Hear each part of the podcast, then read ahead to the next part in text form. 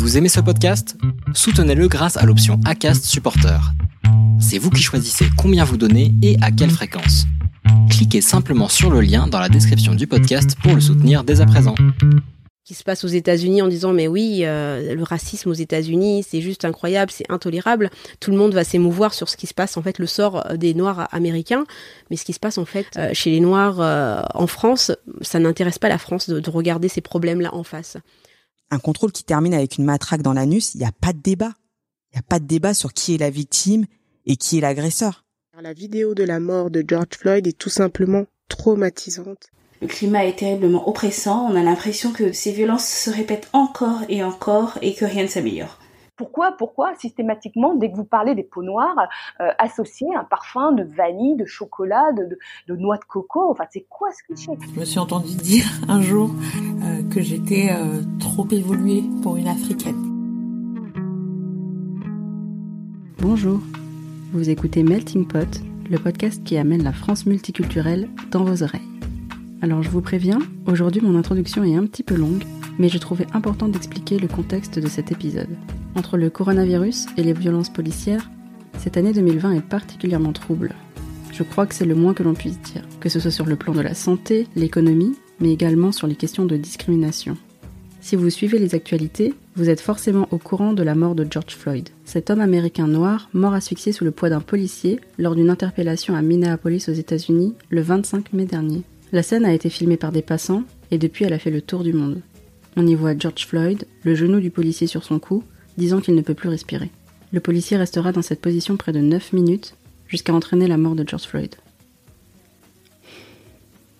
Vous le savez sur Melting Pot, parler de racisme, de discrimination, de violence policière, ce n'est pas vraiment ma façon habituelle d'aborder la question des origines ou de l'identité multiculturelle. Je préfère habituellement parler de la richesse des différentes cultures. Mais j'ai pris conscience ces derniers temps que je ne pouvais pas promouvoir la richesse des cultures sans m'affirmer ouvertement antiraciste et aborder ce sujet-là. Beaucoup de voix s'élèvent pour condamner le racisme et les violences policières qui existent aux États-Unis. En revanche, on parle rarement de racisme systémique en France. On parle plutôt de racisme individuel. C'est vrai que la France n'a pas la même histoire que les États-Unis, mais dans quelle mesure est-ce qu'on est aussi concerné par ces violences policières? Est-ce qu'on est aussi concerné par ce racisme systémique? Est-ce qu'en France, le mouvement Black Lives Matter a du sens Et quelle est l'expérience des personnes noires en France? Alors pour mieux comprendre, j'ai donc souhaité interroger des personnes concernées. J'ai proposé à six femmes, noires, créatrices de podcasts, d'utiliser cet épisode comme tribune pour parler de leurs ressentis, raconter leurs expériences et leurs engagements.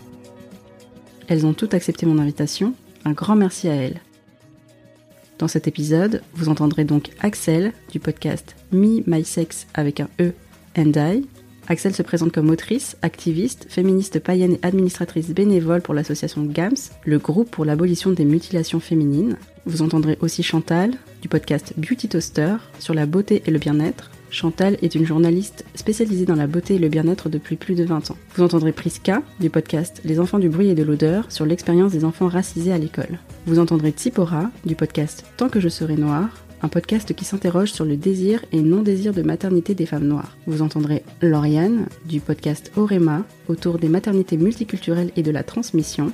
Et enfin, vous entendrez Fayol du podcast Bromance du studio Mukashi Mukashi qui explore les relations fraternelles. Dans cette première partie, parce qu'il y en aura une deuxième, ces femmes nous parlent du mouvement Black Lives Matter, de ce qu'elles en pensent, de leur ressenti depuis la mort de George Floyd, de leur vécu personnel, les biais et les violences qu'elles auraient pu subir, et les raisons pour lesquelles elles ont lancé leur podcast. Alors voilà, vous écoutez Melting Pot, première partie de l'épisode spécial Black Lives Matter. Les vies noires comptent. On voit partout sur les réseaux sociaux le hashtag Black Lives Matter mais avant d'être un mot-clé sur Instagram, c'est avant tout un mouvement militant, né aux États-Unis en 2013, créé par trois femmes noires américaines, Alicia Garza, Patrice Cullors et Opal Tometi, après l'acquittement du policier qui a tué Trayvon Martin, un adolescent noir. Le mouvement dénonce des violences policières et le racisme systémique envers les personnes noires aux États-Unis. Comme Lauriane et Axel le mentionnent, si ce nom a été choisi, c'est qu'il y a des raisons. J'ai eu beaucoup de mal au départ avec ce mouvement. J'étais même réticente à ce fuck, euh, comme disent les Américains, parce que je trouvais ça juste dingue, en fait, de devoir le nommer de la sorte. Ça veut quand même dire les vies noires comptent, hein, en français. Ça va visiblement pas de soi. Les vies noires comptent. C'est vraiment incroyable qu'en 2020, on soit encore là. Rien que le hashtag Black Lives Matter implique que les Noirs sont encore obligés de dire, notamment à la police qui est censée les protéger, que leur vie compte. Ça ne coule pas de source que quand on est noir, on a le droit de vivre. Le climat est terriblement oppressant, on a l'impression que ces violences se répètent encore et encore et que rien ne s'améliore. Et c'est juste fou et vertigineux quand on y pense. Vraiment. Il faut le dire, il faut l'écrire. Donc euh, au départ, euh, vraiment, j'ai fait un rejet total de l'appellation. J'ai bien été obligée de convenir que c'était effectivement nécessaire de l'appeler comme ça, de rappeler par la même. Nous sommes des êtres humains et nos vies comptent. Voilà, voilà. Black Lives Matter a été lancé pour rappeler que les vies noires comptent aux États-Unis. Et pourquoi alors on en parle aussi en France? Par solidarité ou parce qu'on est aussi concerné? A priori, les deux. Sipora explique que ce mouvement touche toute la communauté noire, partout dans le monde. Et Priska évoque cette condition des Noirs et du traitement des corps noirs. C'est un mouvement qui est certes né aux États-Unis, mais qui représente un cri de ralliement pour tous les Noirs. C'est un mouvement qui permet d'unir nos voix pour la justice. Ce qui se passe après le décès de George Floyd nous montre premièrement que l'histoire se répète, encore et encore, et que nous sommes fatigués de devoir vivre la boule au ventre de peur que nos proches, femmes et hommes, puissent mourir assassinés par un ou plusieurs policiers à cause de leur couleur de peau. Les Noirs partout euh, dans le monde se sont sentis concernés. Je pense qu'on peut pas euh, ne pas se sentir concerné, ne pas à un moment euh, se dire oui, bah oui, c'est ça, c'est ça notre condition aujourd'hui en 2020, c'est ça notre condition quand on vit dans des pays à majoritairement blancs. On peut se faire assassiner en pleine journée, euh, filmé par, par, plusieurs personnes, euh, par la police, tué, assassiné par la police. Ils se sont pas sentis en danger deux secondes en, faisant ça. Et cette condition-là, euh, c'est malheureusement notre ouais, notre réalité aujourd'hui. Et, et de, de, nier ça, de nier nos expériences, de dire qu'en fait, euh, non, c'est pas vrai, de dire que non, euh, si George Floyd est mort, c'est parce qu'il y avait une pathologie. Je suis même pas sûre qu'il serait possible de, de, de, parler de, avec autant de désinvolture de l'agonie d'un animal à la télé aujourd'hui sans, sans, être attaqué par les associations des droits des animaux euh, comme on fait aujourd'hui en fait en parlant des corps noirs en fait de la mort d'un jeune homme euh, comme euh, Adama Traoré ou George Floyd, euh, Ozied et Bouna. Et c'est le sentiment que ça me donne aujourd'hui. Il se dégage une grande solidarité et une émotion pour George Floyd ou Adama Traoré ou Breonna Taylor, dont on parle moins, mais qui est une femme qui a été assassinée aux États-Unis par des policiers en mars dernier. Il y a de la colère, de la fatigue, mais aussi une volonté d'aller de l'avant. Ça m'a personnellement perturbée, ça a été euh, très violent. Je me suis sentie mais vraiment euh, démunie. Hein, et, en colère, très en colère, démunie. Ce que je vis en ce moment après la mort de George Floyd, c'est un tourbillon d'émotions. Tout d'abord, de la colère. Colère face au déni, au mutisme sans gêne des médias français. Une fatigue psychologique, car la vidéo de la mort de George Floyd est tout simplement traumatisante, et je suis choquée que certains journalistes puissent s'asseoir autour d'un plateau télé pour analyser la mort d'un être humain, comme si de rien n'était. Mais j'ai aussi une volonté d'aller de l'avant, notamment en apprenant davantage sur l'histoire de l'Afrique et de sa diaspora, en soutenant plus d'associations ou comités, et en s'organisant plus avec d'autres personnes pour réfléchir à un avenir meilleur et ne pas vivre dans la réaction. Euh, je mets un point l'honneur à rester informé. Donc j'alterne des moments où je suis euh, bah, démoralisée, submergée par l'ampleur de la situation et la dinguerie des faits et d'autres où je parviens à mobiliser euh, bah, suffisamment d'énergie pour poster, tweeter, facebooker. C'est un peu bizarre ce que je ressens parce que à la fois je suis désabusée d'assister une nouvelle fois à la mort d'un homme noir dans le cadre d'un contrôle de police. Je suis pas du tout partisane de la violence et ce sous aucun prétexte, mais j'avoue que je regarde l'Amérique s'embraser avec une sorte de satisfaction, un espèce de soulagement quoi. Je suis soulagée de voir que nous, euh, les Noirs, euh, ben en fait on n'est pas si seuls que ça je suis soulagée qu'on se réveille et, franchement tant pis pour la casse. Ça vaudra jamais la vie de tous ces hommes, euh, toutes ces femmes qui sont morts pour rien en fait. En fait, je suis assez fière de voir qu'enfin on sort de notre euh, léthargie et, que et d'ailleurs c'est pas du tout un reproche en fait. J'ai moi-même longtemps participé euh, à cette forme d'inertie et de silence, mais mais je suis fière, ouais. Pour la première fois, aux États-Unis comme en France, on se sent concerné, tous, quelle que soit notre couleur de peau. Mais il semble y avoir quand même deux poids deux mesures violence policière et racisme systémique aux États-Unis, comme je le disais en introduction, et racisme individuel en France. Je sais qu'il est plus facile euh, pour la France de regarder ce qui se passe en fait euh, dans les pays voisins, de dénoncer les crimes qui se passent aux États-Unis en disant mais oui, euh, le racisme aux États-Unis, c'est juste incroyable, c'est intolérable. Tout le monde va s'émouvoir sur ce qui se passe en fait le sort des Noirs américains, mais ce qui se passe en fait chez les Noirs en France, ça n'intéresse pas la France de, de regarder ces problèmes-là en face. La preuve, hein, quand on voit Rokhaya Diallo euh, qui se fait totalement acculer en fait euh, sur tous les plateaux de télé. Euh, je sais même pas comment fait-elle pour garder cette, patience, pour avoir cette rhétorique. face à des personnes qui passent leur temps à lui couper la parole, à nier son expérience, à nier en fait l'expérience de, milliers de Français, je trouve ça quand même juste incroyable. Il y a eu malheureusement beaucoup d'autres morts dans des circonstances indignes avant George Floyd. Je ne sais pas si c'est biaisé, cette prise de conscience va durer, mais on a vraiment tous, je crois, cette impression qu'il y a une prise de conscience plus importante qui dépasse les mois de la communauté noire. On a parlé de ce phénomène avec Chantal, et selon elle, les réseaux sociaux jouent une part importante dans cette prise de conscience. Les gens euh, qui ne se sentaient pas concernés jusqu'à présent tombent un peu de l'armoire, mais euh, des faits qui existent aux États-Unis qui remontent au moment de l'après-esclavage, quoi, euh, les lynchages, ce genre de choses, ça a toujours existé euh, aux États-Unis. Sauf que effectivement, avant, c'était c'était pas filmé, on n'en entendait pas parler, mais aujourd'hui, la différence, c'est que c'est filmé. Je dois dire que les réseaux sociaux euh, sont une énorme caisse de résonance. C'est-à-dire que s'il n'y avait pas eu les réseaux sociaux, honnêtement, euh, ça serait encore passé à l'as. Parce que moi, moi, quand j'ai vu ce qui s'est passé pour George Floyd, ça m'a rappelé Rodney King il y a quelques dizaines d'années, à qui il était arrivé euh, quasiment la même chose, sauf que lui, c'était euh, plusieurs euh, flics euh, qui tabassaient. Ça se passait à Los Angeles et ça avait donné lieu à des émeutes là-bas assez graves avec des morts et tout.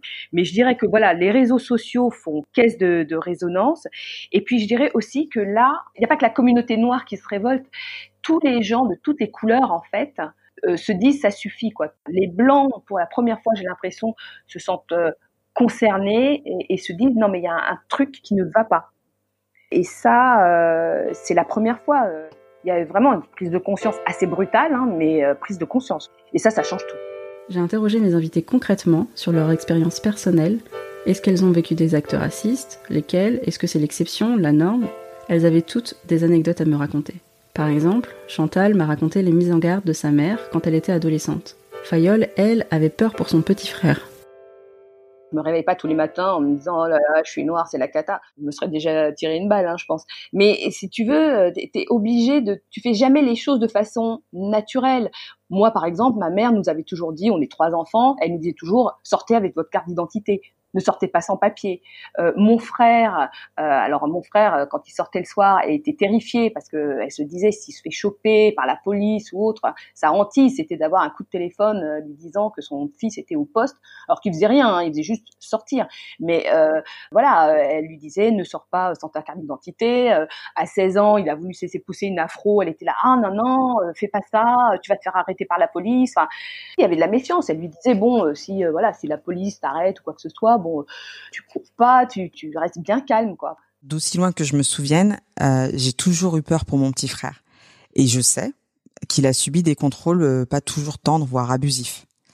Et si on parle de l'expression euh, plaquage ventral, moi ça me ramène toujours à la première fois où j'ai vu en vrai cette forme d'interpellation, parce évidemment on l'a tous vu à la télévision, dans des films, tout ça. Et en fait c'était un petit de mon quartier, c'est cool, que j'ai vu se faire plaquer de la sorte dans le fond d'un fourgon de police.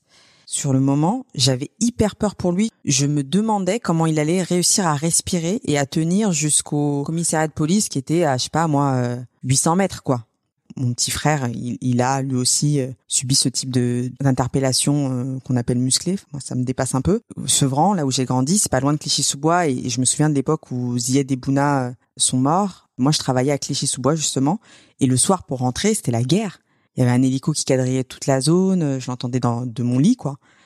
Je rentrais, ma préoccupation première c'était de d'éviter les projectiles des habitants qui étaient en colère. J'étais aussi dans l'urgence d'esquiver les CRS, ça va vous paraître bizarre pour beaucoup de gens qui vont entendre ça, ça va paraître bizarre mais oui, j'étais dans mon droit de passer dans ce quartier, de rentrer chez moi par cette route, mais il fallait absolument que j'esquive les CRS parce que c'était l'assurance de de me faire emmerder pour rien, qui me fasse perdre mon temps, voire de me faire insulter ou humilier. Et c'est pas normal en fait de vivre comme ça. Et c'est ça qu'on décrit dans le, le terme privilège blanc, c'est que moi quand je rentre dans un magasin et que je vois le vigile me suivre à la trace, je me rappelle toujours que je suis noir. Quand je rentre dans un métro et que je vois un noir faire n'importe quoi, il me rappelle à ma couleur et, et ce qui va laisser euh, apparaître comme image, je vais la prendre pour moi aussi. C'est ça le privilège blanc. Donc oui, il faut dénoncer. Zied Ebouna, euh, Théo, à Aulnay-sous-Bois. Donc Aulnay-sous-Bois, c'est limitrophe avec Sevran. Euh, moi, quand je découvre euh, l'affaire de Théo en 2017, je découvre les images. Donc le quartier en question, je le connais. Je savais même pas qu'il y avait des caméras en fait dans le coin, tu vois.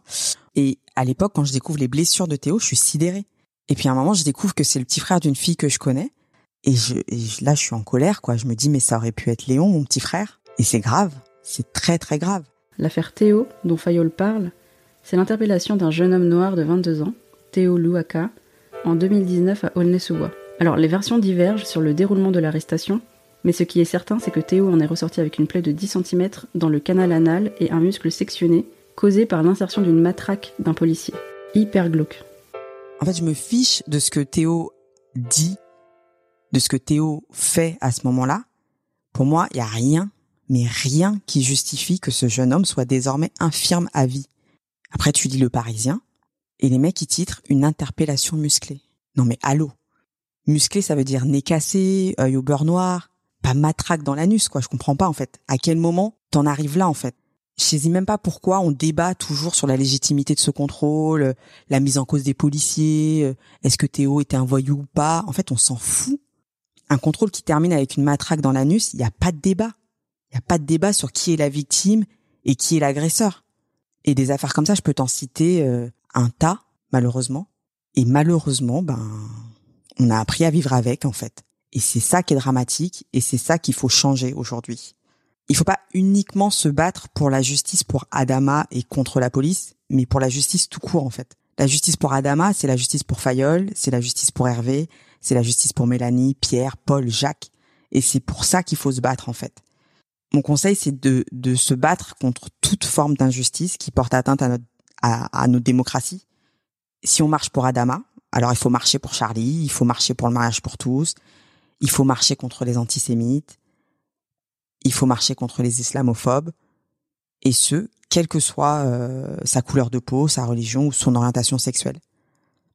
Il faut rendre visibles toutes les inégalités, même quand elles ne nous concernent pas directement. Ce que dit Fayol est très juste. S'indigner contre les violences policières à l'encontre des personnes noires et les dénoncer, c'est dénoncer l'injustice de manière générale et se battre pour un pays plus juste. En France, on a ce concept de l'identité qui fait que l'on est tous français, quelles que soient nos origines, notre couleur de peau. C'est une belle idée. D'ailleurs, dans ce podcast, on en parle souvent de ce sentiment d'être français avant tout. Mais cette vision de l'identité, elle peut nous laisser démunis quand on subit du racisme. Ce racisme peut être insidieux parce qu'il peut être grossier, et donc là on n'a pas de doute, mais aussi très subtil, à travers des biais inconscients. Lauriane, par exemple, parle notamment du paradoxe qui fait que l'on condamne facilement le racisme aux États-Unis, mais pas en France. Je suis arrivée en France à tout juste 18 ans pour faire mes études à l'université. L'adaptation a été très longue pour moi et j'ai mis beaucoup de temps à réaliser certaines choses sur le fonctionnement de la société ici. En France, ce qui me met mal à l'aise aujourd'hui, c'est l'hypocrisie qui pousse à toujours regarder ce qui se passe aux États-Unis sans jamais voir ce qui ne va pas ici. Et aussi le color blindness. Tu sais quand on dit qu'on ne voit pas les couleurs. Les couleurs existent bien, tout comme les différences de culture, et il faut en tenir compte pour accepter les citoyens et habitants dans toute leur diversité. On parle aussi beaucoup d'intégration par l'assimilation. Mais moi, je n'ai pas envie de m'assimiler pour m'intégrer. J'ai envie de rester moi-même, avec ma, ma culture, et ça ne m'empêche pas de vivre en harmonie avec les autres, et encore moins de m'enrichir de leur culture en retour. Prisca, elle, évoque les micro-agressions racistes, qui peuvent passer inaperçues, mais n'en sont pas moins violentes on n'est jamais totalement à l'abri d'une agression raciste. Ça peut être euh, dans une conversation euh, avec euh, des personnes qu'on vient de rencontrer, dans le milieu du travail. Là aujourd'hui encore, je reprends une formation, un MBA en management et stratégie des entreprises. Je vis dans un groupe de travail des agressions racistes. Par exemple, mon, mon tuteur de mémoire lui-même euh, a sorti a sorti clairement en fait qu'il avait un autre groupe composé d'Africains, que les Africains étaient des personnes pas dans, sur le même niveau d'intelligence que, que, ce groupe dans lequel j'étais, où ils étaient majoritairement blancs et que je suis, j'étais la seule noire. Ça n'a choqué personne. Axel et Tipora racontent leurs expériences de racisme mêlées à du sexisme. En tant que femme noire, en France, ce qui me pèse le plus est de subir du racisme et du sexisme. Tout d'abord du racisme, subi dès le plus jeune âge, notamment quand on vient d'une petite ville de province et qu'on est la seule noire de sa classe. Du racisme et du sexisme quand ado, dans ton club d'athlétisme, ton entraîneur t'appelle Magazelle et que ce sont des années plus tard que tu te rends compte du caractère raciste et sexiste de ce mot. Du racisme et du sexisme quand au boulot tu ressens le syndrome de l'imposteur, que lorsque tu es dans une réunion dans laquelle tu es entouré d'hommes blancs, qu'on te prend pour l'assistante, et enfin, en tant que femme noire en France qui ne veut pas d'enfants, t'es un ovni au sein de la communauté afrodescendante, mais aussi au sein de la société française. Je me suis entendu dire un jour euh, que j'étais euh, trop évoluée pour une africaine. Voilà. je vous laisse savourer ça. C'est euh, voilà, voilà, trop évolué pour une africaine. Euh, en fait, dans le contexte, euh, il trouvait que j'avais trop de répondants et que je prétendais à une émancipation. Vous me voyez pas faire, mais je fais les guillemets. à une émancipation de blanches, alors que les africaines avaient tellement plus à gagner à être douces et à savoir où était leur place. Voilà. Donc euh, voilà, je vous épargnerai ce qui s'est passé euh, derrière tout ça, euh, mais mais, mais j'ai tapé personne, hein. voilà. Mais c'est c'est resté bien bien bien bien imprégné dans ma mémoire euh, le mec qui avait euh, dans les 70 piges et qui te disait qu'il avait fait toute sa carrière en Afrique. Donc il était euh, expert quant à ce qu'était une africaine une vraie. Et je n'en étais donc pas une. Voilà ça premier contexte. Et voilà la deuxième anecdote c'est 2009, euh, lorsque j'ai créé un projet photo qui s'appelle Si Paris était une femme, qui était un blog qui visait à mettre en lumière la diversité des Parisiennes et de toutes les Parisiennes, pas seulement Inès de la Fréchange et ses copines. J'allais à la rencontre, euh, voilà, des Parisiennes et des Franciliennes de naissance ou d'adoption que je soumettais à un questionnaire de Proust en 30 questions sur la capitale et euh, sur le lien qu'elles entretenaient avec la capitale. On émaillait tout ça de photos. Et on était trois nanas, donc respectivement noires, franco-vietnamiennes et bretonnes. Et j'ai bien senti, quand j'ai commencé à démarcher euh, pour en faire un contenu de plus grande euh, envergure, euh, que c'était mon profil à moi qui posait problème en fait dans l'équation et faisait tiquer les gens auxquels je m'adressais. C'était pas quelqu'un comme moi qu'on attendait aux manettes d'un tel projet, en gros, ce que je sentais, c'était, et ce que j'ai entendu parfois, c'était comment est-ce que j'avais pu penser à un tel concept, comment est-ce que je pouvais faire quelque chose de si abouti, ce qui voulait dire entre vous et moi euh, quelque chose d'aussi beau artistiquement, euh, alors que j'étais noire. En gros, voilà, c'est même pas en gros, c'était ça. Et lorsqu'il a été question en 2012 de faire une expo avec Joséphine Baker, que j'avais moi choisi comme égérie, on m'a gentiment demandé de livrer une version moins typée, voilà, vous me voyez pas faire, je refais des guillemets, moins typée des participants. Soit disant que euh, l'interlocutrice municipale qu'on a, à laquelle on a eu affaire, hmm, je sais même pas comment, en gros, elle nous a dit qu'on les voyait quand même beaucoup, les meufs typées. Et en fait, la vérité, c'est qu'il y avait exactement le même nombre de femmes noires, caucasiennes, asiatiques et de l'espace méditerranéen dans les 100 portraits qu'on avait réalisés. Mais j'avais juste affaire à des interlocuteurs et des interlocutrices qui ne voyaient que celles qui ne leur ressemblaient pas parce qu'ils avaient si peu l'habitude de les voir qu'elles leur apparaissaient en surnombre. Ça, c'est quand même une dinguerie à un moment donné. Et, euh, et voilà, moi, cette mésaventure-là m'a appris euh, que bah, la figure de la parisienne, et plus largement euh, de la française, appartenait à certains et pas à d'autres. On apprend donc qu'Axel est trop évolué pour une noire, qu'elle fait des projets trop beaux pour une noire, que Tsipora est une gazelle ou une assistante, qu'au travail de Priska, les groupes de travail composés de personnes noires seraient moins intelligents, c'est le tableau actuel du racisme ordinaire, des préjugés en France. Je n'ai pas fait un appel spécial témoignage pour cet épisode. J'ai demandé à des femmes noires, autour de moi, quels étaient leurs vécus et c'est ce qu'elles m'ont répondu. Toutes connaissent ce type d'expérience. Est-ce qu'il n'y aurait pas un problème? Je le disais tout à l'heure, quand on parle de racisme, il y a ces expériences intolérables dont tout le monde s'indignerait, mais il y a aussi un aspect plus subtil, plus insidieux. Cet aspect-là ne provient pas de personnes ouvertement racistes. Ce n'est pas un racisme haineux dont on parle, mais de préjugés, des biais, parfois inconscients. Il faut pas se le cacher, on peut tous avoir des préjugés. Ils peuvent venir de ce qu'on lit, de ce qu'on voit, de l'éducation, de l'environnement, de la société en général. Mais en avoir conscience, ça permet de rectifier nos comportements. Ils peuvent toucher tous les aspects de la vie, que ce soit de la construction identitaire à l'école, la représentation de soi dans les médias, l'apprentissage de la sexualité ou la conception de la maternité. Mes invités en ont fait leur sujet de podcast. Par exemple, Priska, dans Les enfants du bruit et de l'odeur, aborde les problématiques liées à l'expérience des enfants à l'école. Le racisme euh, commence dès l'enfance, hein, dès, la, plus tendre enfance. Je pense qu'on ne naît pas raciste, euh, mais on, le devient. Euh, on le devient justement en étant éduqué, en étant, en grandissant dans un, bah, dans une société qui promeut ce racisme. Le podcast a pour but de parler de toutes les expériences, les ressentis, les problématiques que parents, enfants, adolescents, jeunes adultes racisés rencontrent au sein de leur parcours scolaire. Le racisme peut donc être subi dès l'enfance, mais après malheureusement ce n'est pas fini. Après l'enfance on grandit, on tente de se construire, et ça peut notamment passer par l'image de soi, son apparence. Dans ce processus, les magazines et les produits cosmétiques jouent souvent un rôle. Ils permettent de se reconnaître, de construire une image de soi, et de développer un rapport à la beauté avec des personnes qui nous ressemblent. Chantal, journaliste beauté, nous explique que les femmes noires ou issues des minorités sont généralement exclues de ces magazines ou du public pour lesquels les cosmétiques sont créés sans parler des clichés qui perdurent.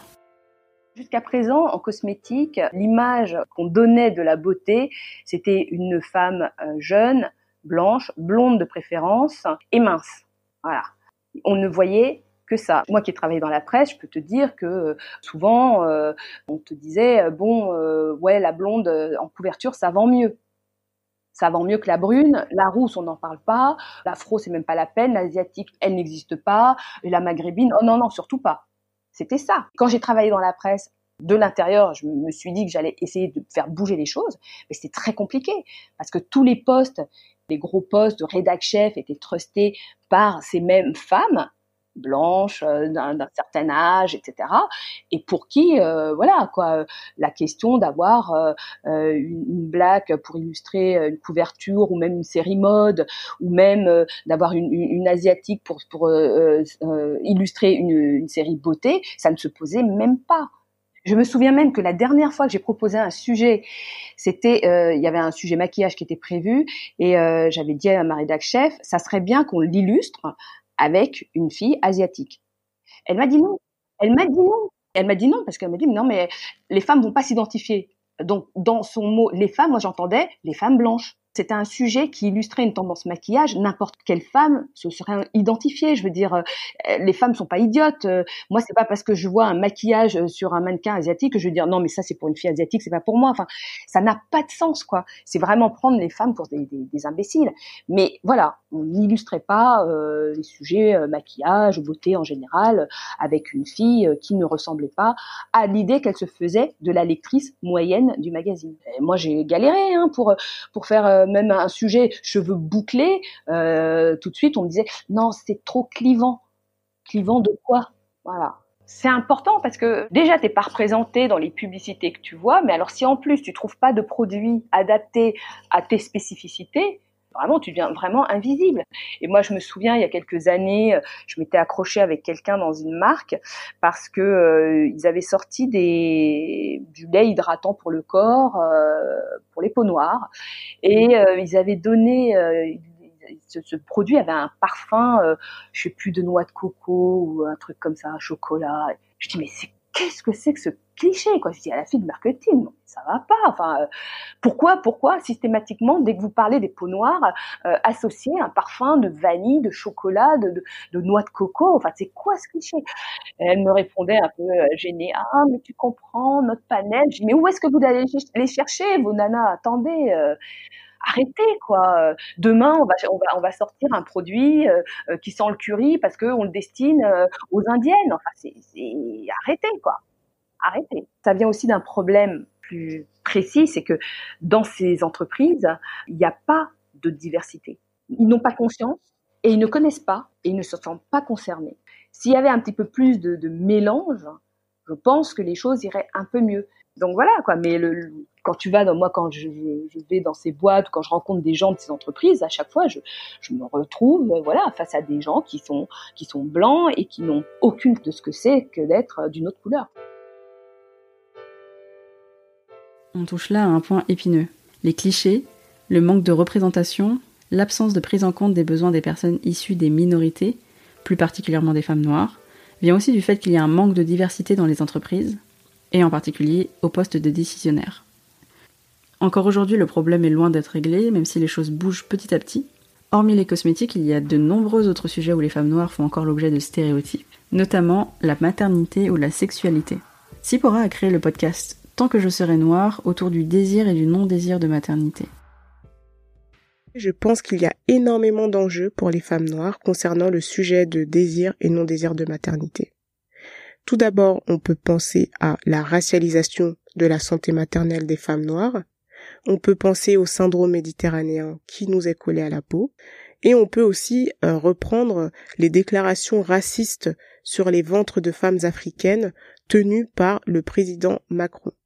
Donc du coup, parler du désir ou non-désir de maternité de femmes noires, quand on évolue dans un pays occidental qui historiquement l'a toujours jugé, scruté, évalué ou encore marchandé, je trouve que c'est déjà un enjeu en soi. Ensuite, il y a aussi le fait que la voix des femmes noires est tout simplement invisibilisée dans les médias mainstream. Et elle l'est encore plus en ce qui concerne des sujets tels que la maternité. Du coup, il peut être difficile pour une femme qui s'interroge sur son désir de maternité, difficile de retrouver des récits qui puissent lui parler, de retrouver des recommandations par exemple. Pour ma part, c'est euh, la raison principale qui m'a poussé à créer le podcast. Aujourd'hui, on a plusieurs chiffres qui nous montrent que les femmes noires aux États-Unis et en Angleterre ont plus de chances de mourir en couche. En France, le manque de statistiques ethniques ne nous permet pas d'avoir euh, de tels chiffres, mais je suis persuadée qu'on est sur le même quota. Enfin, une femme noire se doit de réfléchir à deux fois avant de devenir mère. Devenir mère quand on est noir est pour moi limite un acte politique. Si on refait le parallèle avec les violences policières, on voit bien que les mères de celles et ceux qui ont été tués par la police incarnent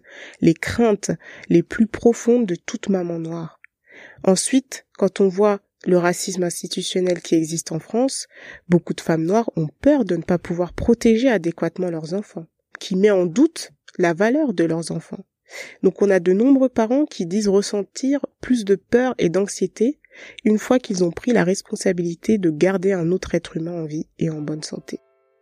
On voit avec ce témoignage de Tsipora que le fait d'être noir a des conséquences sur le regard que la société porte sur les femmes, jusqu'à ne pas souhaiter avoir un enfant, de peur des violences policières ou du racisme qu'il pourrait subir. Lauriane aussi aborde le sujet de la maternité, sous l'angle cette fois de la transmission et du multiculturalisme. Ce qui m'intéressait vraiment, c'était d'abord en tant que consommatrice de podcasts, d'entendre des récits différents de ceux qu'on entendait habituellement. Des histoires dans lesquelles je me serais un peu plus reconnue. Parce que les femmes comme moi, noirs ou bien d'autres comme des arabes ou des asiatiques qui peuvent avoir une culture différente de la culture dominante dans ce pays, on les entend rarement, sinon jamais dans les podcasts sur la maternité. Les femmes noires ont trois fois plus de chances de mourir en donnant la vie, ou qu'être afrodescendante augmente le risque de faire une prééclampsie. Ces informations sont simplement vérifiables via Google. On voit bien qu'il y a certaines différences à évoquer. Et je ne parle même pas des préjugés des professionnels de santé. Quant à la transmission culturelle, certaines questions me revenaient souvent, comme par exemple comment inculquer nos valeurs et notre culture à nos enfants, comment vivons-nous nos vies et nos expériences de mère dans un pays où nous faisons partie d'une minorité, quel est le poids de notre histoire familiale sur nos enfants, comment parler du racisme à nos enfants, comment les préparer alors qu'ils sont encore tout petits au racisme auquel euh, ils vont devoir faire face dans la société? En grandissant ou même euh, dès la cour de l'école. Ce sont toutes ces facettes de l'éducation que j'avais envie d'évoquer avec mes invités. Et c'est aujourd'hui, alors que j'entends parler du manque de représentativité dans les podcasts, que je réalise vraiment l'aspect engagé de mon podcast. Axel enfin a créé Me, My Sex and I, une série d'entretiens avec des femmes noires autour de leur vie intime et de leur sexualité. Ces récits qu'on n'entendait jamais, hormis le cercle intime. Et encore, il est parfois difficile, voire impossible de discuter de ces sujets avec ses proches, ses amis ou sa famille. J'ai créé un podcast qui aborde euh, les expériences personnelles intimes des femmes noires euh, et évoque notamment euh, la sexualité et le plaisir parce que c'était le podcast que j'aurais aimé entendre quand j'avais 15 ans. C'était la conversation que j'aurais aimé pouvoir avoir avec ma mère mais qui n'a jamais été possible. Alors euh, ça c'est voilà la raison majeure. Euh, le podcast s'inscrivait aussi dans la continuité d'une démarche que j'avais euh, enclenchée moi trois ans plus tôt avec ma participation à Volcanique, une anthologie du plaisir qui est un ouvrage de nouvelles érotiques sur le plaisir féminin entièrement rédigé par des femmes autrices des mondes noirs. C'est suite à mes rencontres dans le cadre de la promo de ce livre et les échanges avec les lectrices, et particulièrement les lectrices noires, que je me suis dit qu'il fallait recueillir leurs paroles et la partager avec le plus grand nombre. Là-dessus, le mouvement MeToo est arrivé, créé par une femme noire, par Anna Burke, à l'origine en fait pour euh, venir en aide à des jeunes filles noires victimes de violences sexuelles. Quand MeToo est arrivé en fait, c'est devenu un impératif pour moi de créer euh, quelque chose comme le podcast. Je n'entendais pas en fait les femmes noires, enfin si je les entendais, je les entendais qu'en off. Euh, relater leur expérience d'abus, euh, mais dans des groupes privés ou des dîners ou des rendez-vous entre copines. Mais elles étaient très peu vraiment très peu nombreuses à prendre part au témoignage sur les réseaux sociaux. Et je parle vraiment des femmes noires francophones, parce que les anglophones, c'était différent. Elles parlaient, elles, mais les francophones, il y avait vraiment un, silence qui était euh, vraiment assourdissant. Et moi, ça me ramenait personnellement et de manière assez douloureuse au viol dont moi j'avais fait l'objet quand j'étais euh, enfant et à l'omerta qui est de mise sur ces questions-là dans les communautés noires en général. Juste l'idée qu'une nouvelle génération de jeunes femmes allait encore devoir faire face à cette propension que euh, nous avions à ne pas aborder des sujets intimes et pour certains euh, des sujets traumatiques m'était en fait euh, tout simplement insupportable. Alors voilà, j'y suis allée en m'offrant en prime le luxe de faire parler des femmes à la première personne, de faire parler ces femmes-là à la première personne dans des communautés où le groupe prévaut sur l'individu et euh, voilà, l'enjeu pour moi était non seulement de faire de nous les sujets de la conversation, mais de refléter également dans la diversité des vécus la pluralité de nos expériences de vie et de nos avis, de nos opinions. On imagine toujours que les femmes noires, enfin les personnes noires, comme un bloc homogène et euh, dans le langage courant, les gens disent les noirs. On ne dit pas les personnes noires. Avant d'être noirs, nous sommes des personnes en fait. Et ça, c'était crucial pour moi de le faire entendre de faire entendre aussi la singularité bah, auquel ça se rapporte, une fois n'est pas coutume, associée bah, aux femmes noires. Faire parler euh, sur des sujets autres que euh, la discrimination, le racisme, les préjugés, mais euh, plutôt sur l'intime, la transmission, le lien, l'érotisme, la construction de soi, des sujets qu'on n'associe pas aux femmes noires et pour lesquels elles sont peu, voire pas du tout audibles dans l'espace public. Oui, c'est important de le préciser parce qu'on parle de personnes noires, mais il existe une pluralité d'expériences et d'histoires. C'est d'ailleurs ce qu'on célèbre dans Melting Pot, la richesse des singularités. Du coup, je pense que l'expérience personnelle que j'ai en tant que personne noire est propre à moi. Peut-être qu'elle sera différente d'une autre femme. Et c'est vraiment ça que j'aimerais plutôt mettre en avant, c'est expliquer que euh, on a certains points communs qui est le racisme et le sexisme, mais que euh, au final on a tout aussi chacune notre histoire, nos récits et euh, par exemple si l'on prend le, le, film Ouvrir la voie d'Amandine Gay, je trouve qu'il aborde très bien du coup ces expériences vécues par des femmes noires en France, mais qui montre aussi la pluralité des histoires. Quand on est noir en France, et particulièrement une femme noire, l'expérience de vie est très différente de celle des personnes qui ne le sont pas. Violence policière, racisme, sexisme, préjugés, invisibilisation, manque de représentation. Je crois que le tableau est plutôt clair. Alors tout ça, ce n'est pas nouveau. Mais aujourd'hui, je crois qu'il faut utiliser nos voix pour en parler. Je remercie ces femmes d'avoir créé leur podcast et de prendre la parole sur ces sujets. Ça permet aux personnes concernées d'avoir des espaces de bienveillance pour s'exprimer. Et ça permet aux personnes qui ne sont pas concernées de s'informer, de soutenir pour faire avancer la société. Le prochain épisode est justement consacré aux moyens de changer cette situation. Il existe déjà de nombreuses ressources disponibles. Je pense qu'aujourd'hui, on a tous une volonté forte de faire changer les choses, je l'espère. Et puis, plus on est nombreux à être conscients de la situation, plus on sera nombreux pour soutenir les personnes qui seront victimes de ces actes racistes, et nombreux pour lutter contre les biais qu'on constate et auxquels on n'aurait peut-être pas fait attention avant, et contre nos propres biais. Pour finir sur une note d'optimisme, je laisse le mot de la fin à Lauriane et Fayeul. Les réactions des uns et des autres qui se décident enfin à s'unir pour faire changer les choses, ça donne de l'espoir pour la suite. Il semble y avoir une réelle prise de conscience et je souhaite que ce ne soit pas juste un hashtag de plus en attendant le prochain, comme on a déjà pu le voir auparavant malheureusement. Pour moi, il y a une forme de c'est maintenant ou jamais, une forme d'urgence à garder ce mouvement euh, en vie, ce mouvement éveillé. Ce... Faut pas que ça s'arrête quoi. On peut on peut plus faire marche arrière.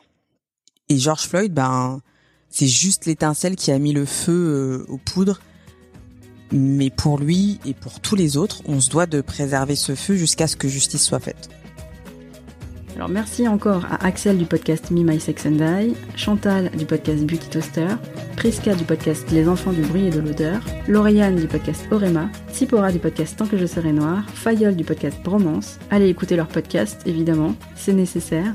Merci à toutes ces femmes d'avoir accepté de partager leurs témoignages. Dans le prochain épisode, elles partagent leurs recommandations de lecture, films, documentaires, etc. Je crois qu'une prise de conscience de ce que c'est aujourd'hui l'expérience d'une personne noire en France est en train de se faire. J'espère que cet épisode y participera aussi. Et comme d'habitude, si vous aimez le podcast, pensez à le soutenir en en parlant autour de vous, en le partageant sur les réseaux sociaux ou en mettant un petit commentaire et 5 étoiles sur Apple Podcast. Je sais que je vous le dis à chaque fois, mais c'est vraiment la meilleure façon de me dire que vous l'appréciez. Merci encore pour votre écoute et à bientôt.